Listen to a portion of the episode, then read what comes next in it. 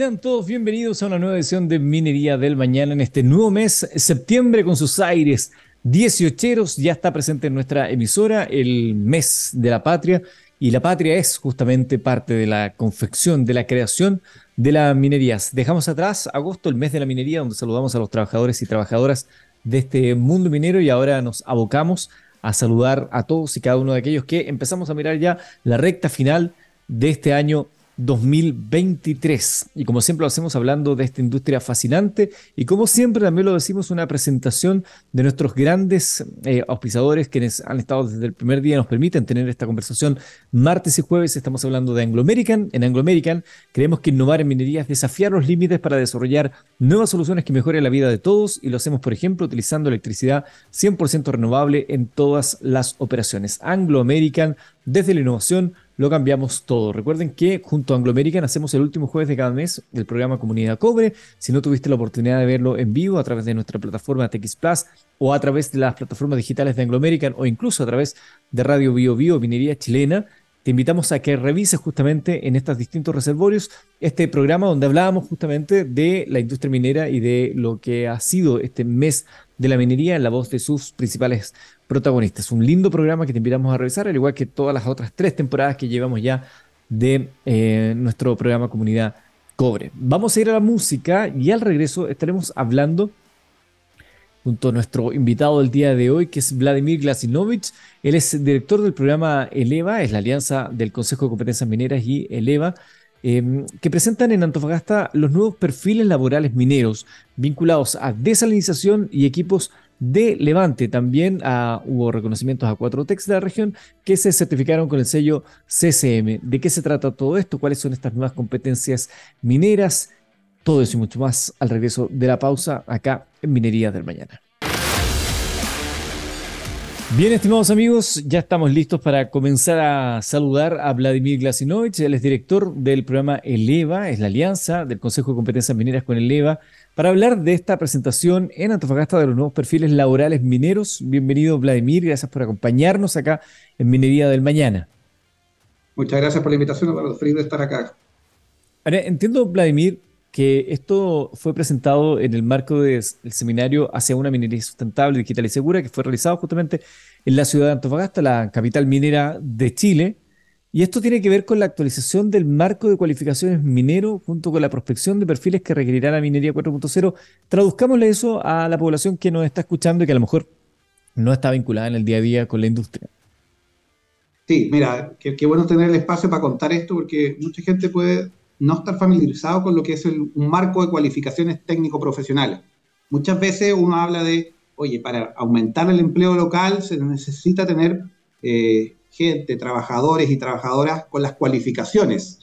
¿Y qué significa tener gente con las cualificaciones? Que se define un estándar, eh, y acá lo que hace la gran minería es que define este el estándar que debe manejar un eh, operador de un gran camión minero o un operador de una planta específica, eh, y se define un estándar que permite que después que todo el ecosistema de capacitación, los liceos técnicos profesionales, los organismos técnicos de capacitación, los centros de formación técnica y los institutos profesionales capaciten, formen a las personas con exactamente las competencias que las compañías mineras van a requerir al momento de contratarlo, para evitar esto que a veces ocurre, que sale alguien de un programa formado, dije, mira, yo soy técnico en cualquier cosa, y llega al mundo del trabajo y resulta que lo que le enseñaron en su lugar de formación no le sirvió para el mundo del trabajo y dentro de la empresa tienen que volver a capacitarlo nuevamente. Entonces, lo que hacemos nosotros desde la Alianza CSM es desarrollar nuevos estándares eh, vinculados al sector minero y desarrollamos eh, los mecanismos para que también los organismos técnicos eh, desarrollen y se certifiquen que están entregando una organización de calidad,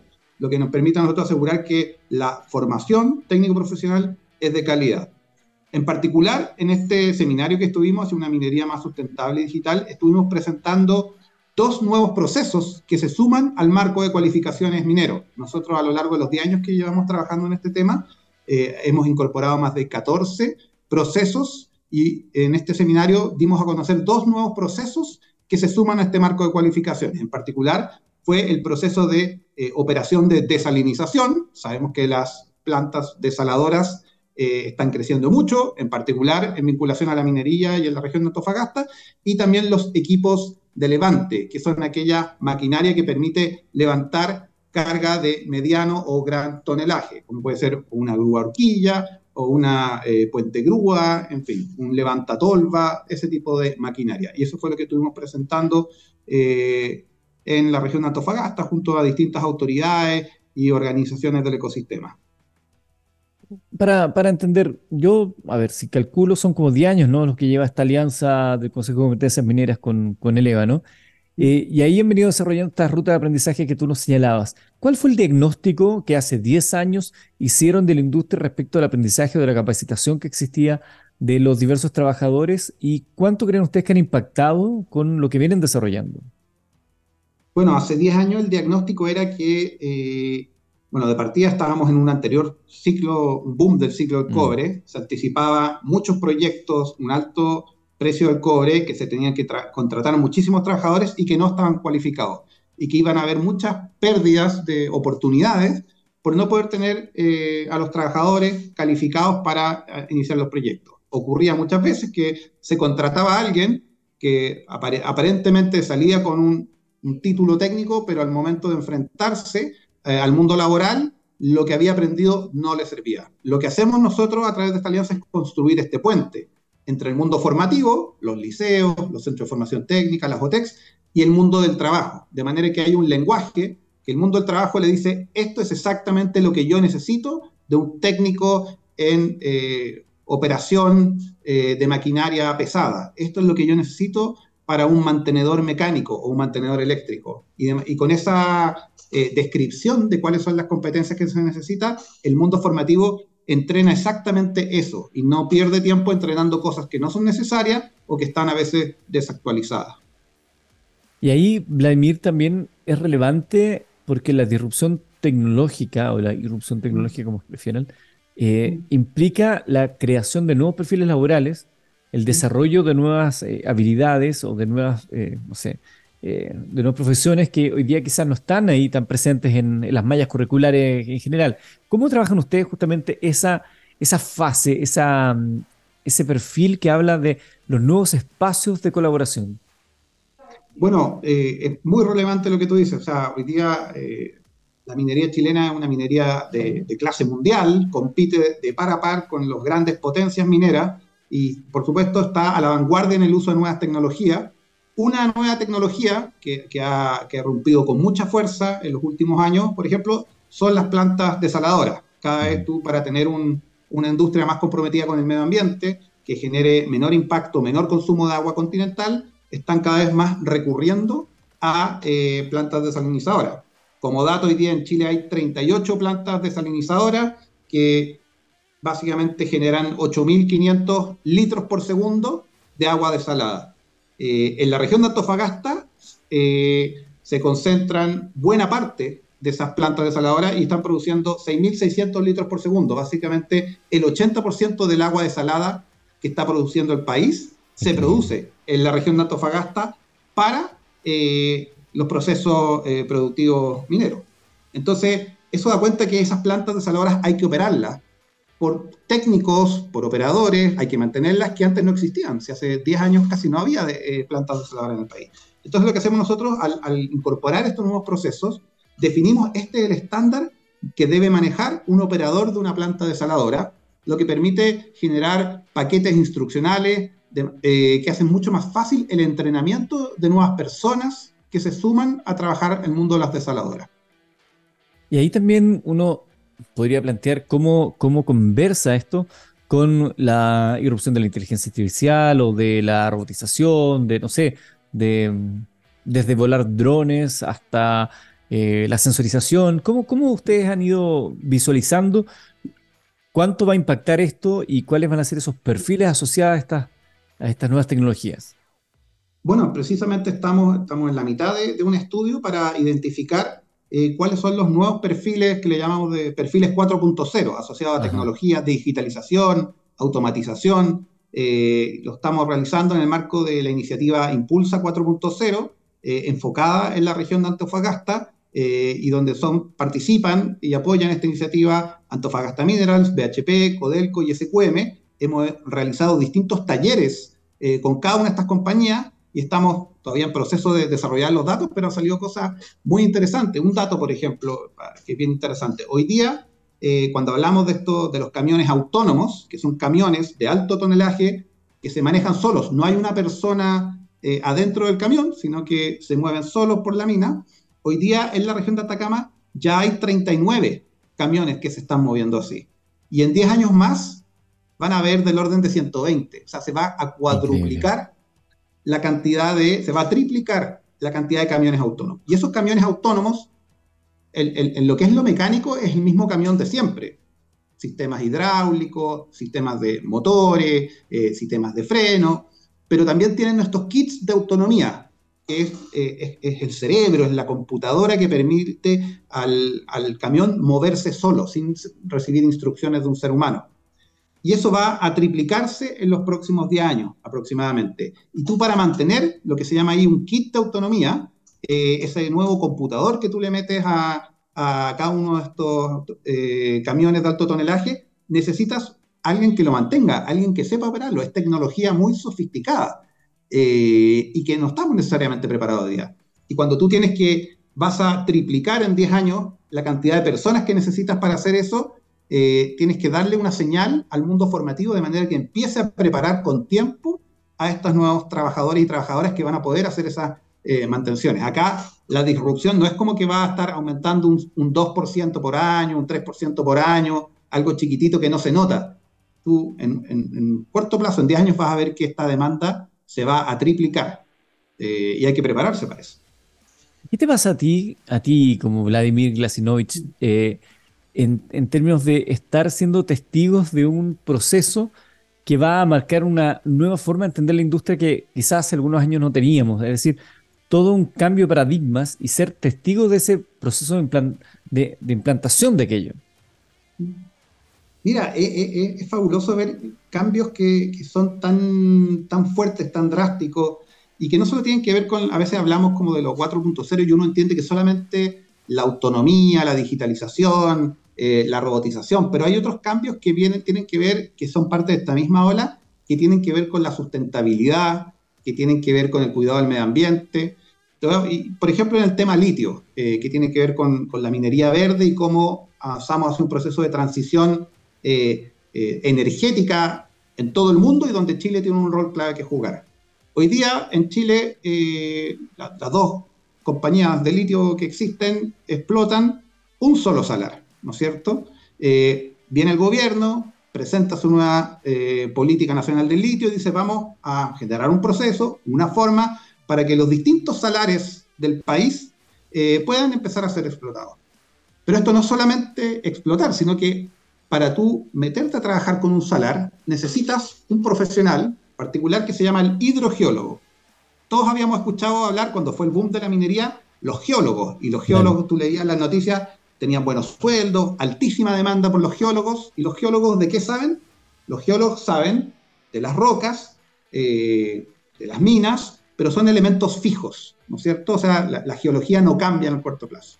Cuando tú empiezas a trabajar con un salar, es un fluido, ¿no es cierto? Porque la salmuera es algo que tiene un contenido acuoso, por decirlo de cierta forma. Entonces tú, el perfil del geólogo ya no te sirve. Necesitas un hidrogeólogo, porque tú sacas un poco de salmuera y te cambia la dinámica de los fluidos dentro de un salar.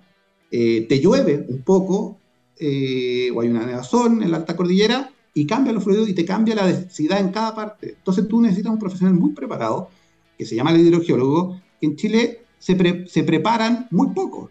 quizás nadie que nos escucha este programa había oído hablar antes del hidrogeólogo. la gran mayoría de los hidrogeólogos que tienen las compañías hoy día eh, que operan en esto muchas veces ni siquiera son chilenos, eh, son muchos españoles. Muchos están trabajando desde España para acá.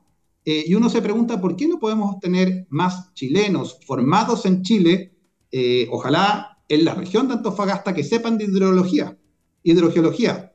Cuando el gobierno anuncia que va a ser un instituto de litio y salares, ¿qué tipo de profesionales tenemos que tener ahí? Gente que sepa leer, entender el ecosistema dentro de un salar ¿Qué tipo de profesionales son esos? En particular, el hidrogeólogo. Entonces, ¿quién está preparando hoy día a los hidrogeólogos del mañana? Hay sencillamente una universidad en la capital que entrega un programa de postítulo. No hay otra formación dentro del país preparando a esos profesionales. Y tú ya tienes varias políticas públicas que te dicen, esto es lo que se nos viene para adelante, esto es lo que queremos hacer como país, esto es la política que todos queremos que el país produzca más litio, lo produzca de manera sustentable, cuidando nuestro ecosistema, cuidando nuestros salarios, ¿dónde estamos entrenando a los profesionales que nos van a ayudar a hacer esa transición? A eso nos dedicamos nosotros, a identificar cuáles son esas cosas que nos van a faltar en el futuro y a darle una señal al sector formativo para que empiece a entrenarlos. ¿Y cómo ves tú, eh, Vladimir? Estamos conversando, estimados amigos, acá en Minería del Mañana con Vladimir Glasinovich. Es director del programa Eleva, que es esta alianza de Consejo de Competencias Mineras con Eleva. ¿Cómo ves tú dentro de todo este escenario el natural temor que pueden tener algunos trabajadores de la industria del cobre por ser reemplazados por, por tecnología, por máquinas, por robots?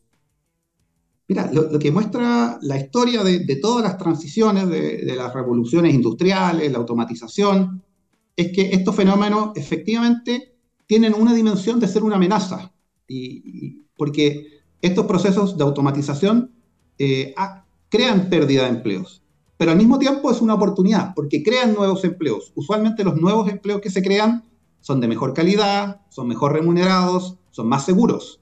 Eh, tú cuando tienes un camión autónomo, ya no tienes un camión, requiere de, eh, para mantenerlo funcionando 24/7, eh, los 365 del año, tú tienes eh, cuatro conductores.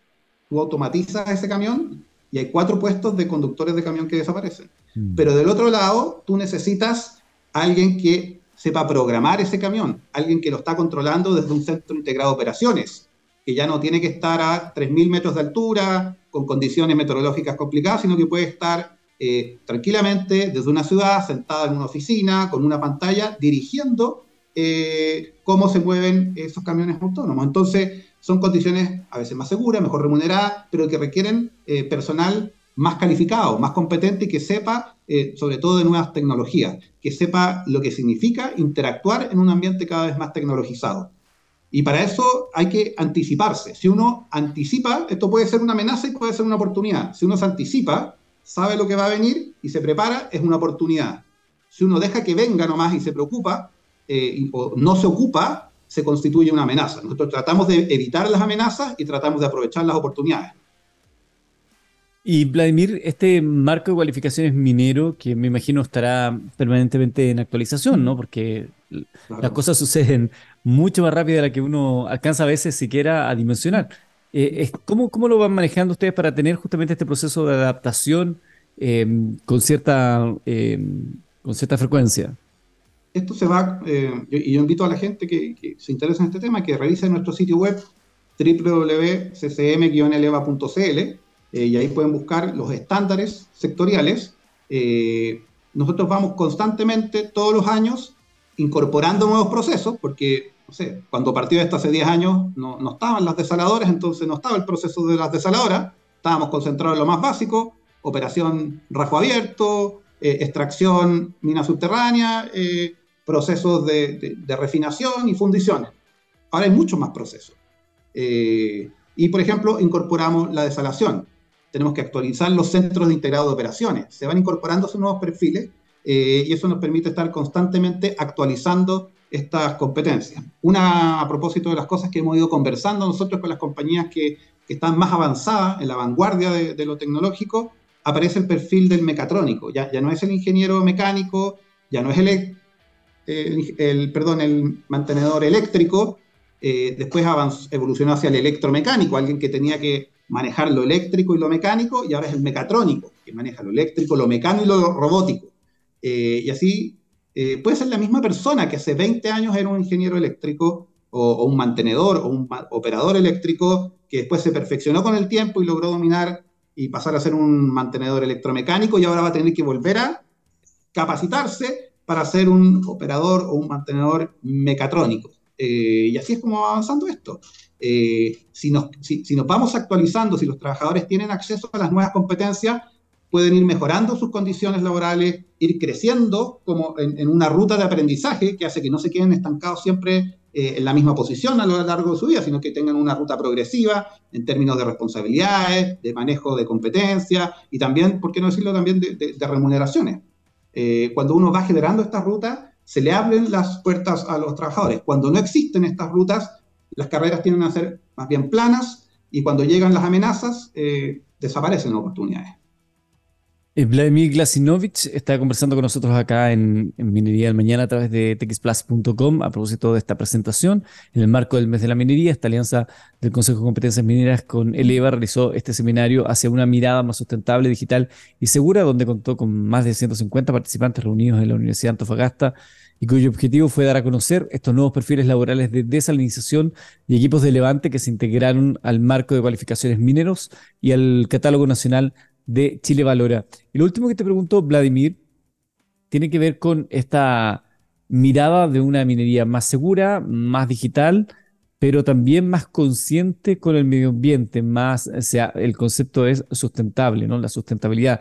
Eh, algunos enarbolan la bandera de una minería verde y otros dicen que es imposible pensar una minería eh, que esté exenta, de eh, las externalidades propias de su ejecución. ¿Cuál podría ser ese equilibrio entre un mundo y otro, considerando la necesidad y bueno, también que hoy día las leyes son más bajas y una serie de situaciones que también afectan y de alguna manera desafían a la minería? Sí, viene de repente, durante mucho tiempo se, puso como en contraposición esta idea de o la productividad eh, o el desarrollo económico y el cuidado del medio ambiente. Hoy día la gente que, trabaja y que entiende esto lo ve de manera muy complementaria, no son cosas que compiten, no puede existir una sin la otra. Eh, hoy día las operaciones no pueden funcionar si no es eh, con un estricto y riguroso cuidado con el medio ambiente. Eh, y esto, porque si no, no solo te va a parar el Estado, te va a frenar si tú haces algo que, que no respeta el cuidado del medio ambiente, sino que la misma comunidad se va a dar cuenta inmediatamente eh, y no te va a dejar operar, te va a quitar tu licencia social para operar. Entonces, hoy día el cuidado del medio ambiente, eh, una operación segura también, está en el centro de las preocupaciones y para eso eso no, no, ocurre por decreto. No es como que alguien mm. viene y dice, hoy día, a partir de mañana, vamos a operar de manera segura y con respeto al medio ambiente y vamos a dejar de ser inseguros. La seguridad es a través de entrenamiento. Cada trabajador eh, y trabajadora debe ser entrenado en evitar los riesgos del trabajo para poder eh, eh, operar con cuidado eh, del entorno, son trabajadores y trabajadoras que se capacitan en eso. Y para eso, ¿qué es lo que hemos estado haciendo nosotros? Aparte de las competencias técnicas, que son las que más conocidas, las que siempre trabajamos, con los operadores, con los mantenedores, que son habilidades técnicas, desarrollamos lo que es un, marco de cualificaciones de, competencias conductuales y transversales, que ya no son específicas al oficio de el mantenedor eléctrico o el mantenedor mecánico, sino que son transversales en el sentido de que cualquier persona eh, de, cualquier función que desarrolle tiene que manejarla, como por ejemplo el pensamiento crítico, eh, habilidades de colaborar y trabajar con otros, que son muy importantes cuando uno trabaja en grandes organizaciones tecnologizadas. Y dentro de estas competencias transversales, que son las que las mismas compañías nos dicen, necesitamos desarrollar estas habilidades transversales en todos nuestros trabajadores, han aparecido dos que son bien interesantes. Uno, la de cambio climático y conciencia del entorno, y se capacita a los trabajadores en cómo son conscientes de su entorno, y la competencia transversal de economía circular, que permite que cada trabajador, independiente de donde esté, logre tener conciencia y tenga eh, habilidades y conocimientos para poder optimizar los procesos de una perspectiva de economía circular. Hay otras competencias transversales de gestión integrada de operaciones, eh, análisis eh, y razonamiento lógico-matemático, comunicación y expresión. Es muy importante acá uno, estos son trabajos que requieren de trabajo en equipo. Yo poder colaborar con la persona al lado, comunicarme de buena manera, enseñarle a otros, aprender, autoinstruirme y poder también enseñarle a otros de manera de colaborar mejor. Y así no estamos hablando solamente de un mundo en que eh, los trabajadores y trabajadoras deban eh, capacitarse en competencias técnicas, sino que hablamos de que van adquiriendo estas competencias transversales, que son las que permiten eh, llevar a las operaciones a este nuevo nivel eh, de un mayor compromiso con el medio ambiente, de una operación cada vez más segura y de una operación al final también cada vez más productiva. No sacamos nada con tener grandes tecnologías que existen. Hoy día la tecnología está disponible, pero a veces llega la tecnología y si los trabajadores y trabajadoras no están capacitados, queda ahí la tecnología, no se les saca el mayor provecho. Por eso la capacitación es tan importante. Sumamente interesante lo que nos ha planteado Vladimir Glasinovich, director del programa Eleva, en la alianza con el Consejo de Competencias Mineras acá en Minería del Mañana el día de hoy. Realmente muy, muy interesante. Los invito a que visiten las páginas web respectivas para conocer más detalles y que quieren profundizar sobre estas materias. Felicitaciones una vez más, Vladimir, por el trabajo que vienen desarrollando ustedes por, en pos de contribuir a la minería. Muchas gracias también por acompañarnos acá en el programa. Muchas gracias a ti, Eduardo, por esta oportunidad de dar a conocer lo que estamos haciendo. Un gusto siempre. Y nos despedimos contigo en esta edición del programa. Muchas gracias a todos por estar ahí en sintonía. Cuídense mucho y será hasta la próxima acá a través de txsplus.com, la primera y única radio de ciencia, innovación y tecnología del continente, donde los martes y jueves hablamos de minería del mañana.